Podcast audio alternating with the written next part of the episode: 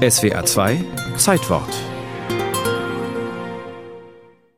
Zwei Männer, mehr Landstreicher als Farmarbeiter, unterwegs in Kalifornien. George, klein und behende, neben ihm Lenny, ein einfältiger Geist in einem kolossalen Körper.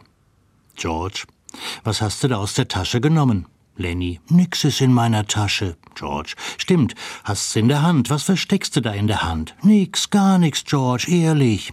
Komm, gib's her. Bloß ne Maus, George. Eine Maus? Eine lebendige Maus? Hm, bloß ne tote Maus, George. Hab sie nicht getötet, hab sie gefunden, ehrlich, tot gefunden. Lenny, das riesige Kind, braucht etwas zum Spielen, zum Liebhaben. Nur, wenn Lenny mit seinen Pranken etwas so Zartes wie eine Maus liebhaben will, hat er sie schon zerquetscht. Und dann weint er wie ein Kind. Das ist mit Mäusen so und das wird bei der jungen Farmersfrau auch so sein. Er streichelt ihr nur übers Haar und als sie schreit, schüttelt er sie und auf einmal ist sie still, wie eine tote Maus.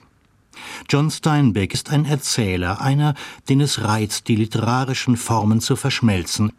Noch während er an dem Roman schreibt, formuliert er die Bühnenfassung, ein Schauspiel in sechs Bildern.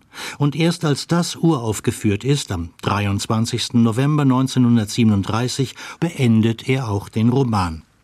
Mit diesem Doppelschlag festigt Steinbeck seinen Ruhm als einer der erfolgreichsten Schriftsteller Amerikas im 20. Jahrhundert.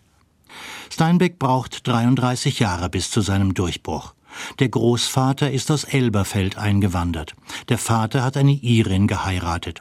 Der Sohn, John Steinbeck, kommt in Salinas, Kalifornien zur Welt. Und diese Welt wird er beschreiben, nachdem er viel im Land umhergereist ist, ein bisschen studiert und sich mit Gelegenheitsarbeiten über Wasser gehalten hat. Salinas, Kalifornien, ist die Kulisse seines Welterfolgs Tortilla Flat und der Fortsetzung dieses Schelmenromans in Die Straße der Ölsardinen. Auch diese beiden Romane dramatisiert Steinbeck. Und so ist es bei Von Mäusen und Menschen nur eine Frage von zwei Jahren, dass sich auch der Film auf den Stoff stürzt. Louis Milestone bringt 1939 auf Mice and Men in die amerikanischen Kinos. Es ist ein hervorragender Film. Pech ist nur, dass er im gleichen Jahr gegen Vom Winde verweht ankämpfen muss. So wird von Mäusen und Menschen zwar in vier Oscar-Kategorien nominiert, geht aber leer aus. Doch ein Jahr später kommt die Genugtuung. John Fords Verfilmung von Steinbecks Früchte des Zorns trägt nun Früchte bei der Oscarverleihung.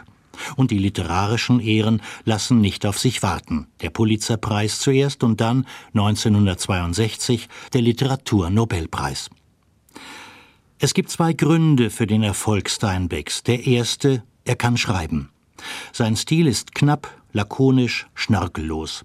Er schildert eine Männerwelt, in der Freundschaft die elende Verlorenheit überwindet, in der kreatürliches Getriebensein aber auch dazu führt, dass Männer töten, was sie lieben. Auch der Autor liebt seine Figuren, und so gibt es keinen Leser oder Zuschauer, der den ungeschlachten, zärtlichen Lenny nicht ins Herz schließt, keinen, der nicht im Theater oder im Kino Rotz und Wasser heult, wenn George seinen Freund erschießt, um ihn vor der Lynchjustiz der aufgebrachten Farmer zu bewahren. Der zweite Grund ist John Steinbecks Blick für das große Thema seiner Zeit, die Wanderarbeiter und die Wirtschaftskrise Kaliforniens. Er zieht mit einem Fotografen durchs Land und dokumentiert das Elend der besitz- und obdachlosen Wanderarbeiter, die auf den Ranches der Farmer schlechter gehalten werden als das Vieh.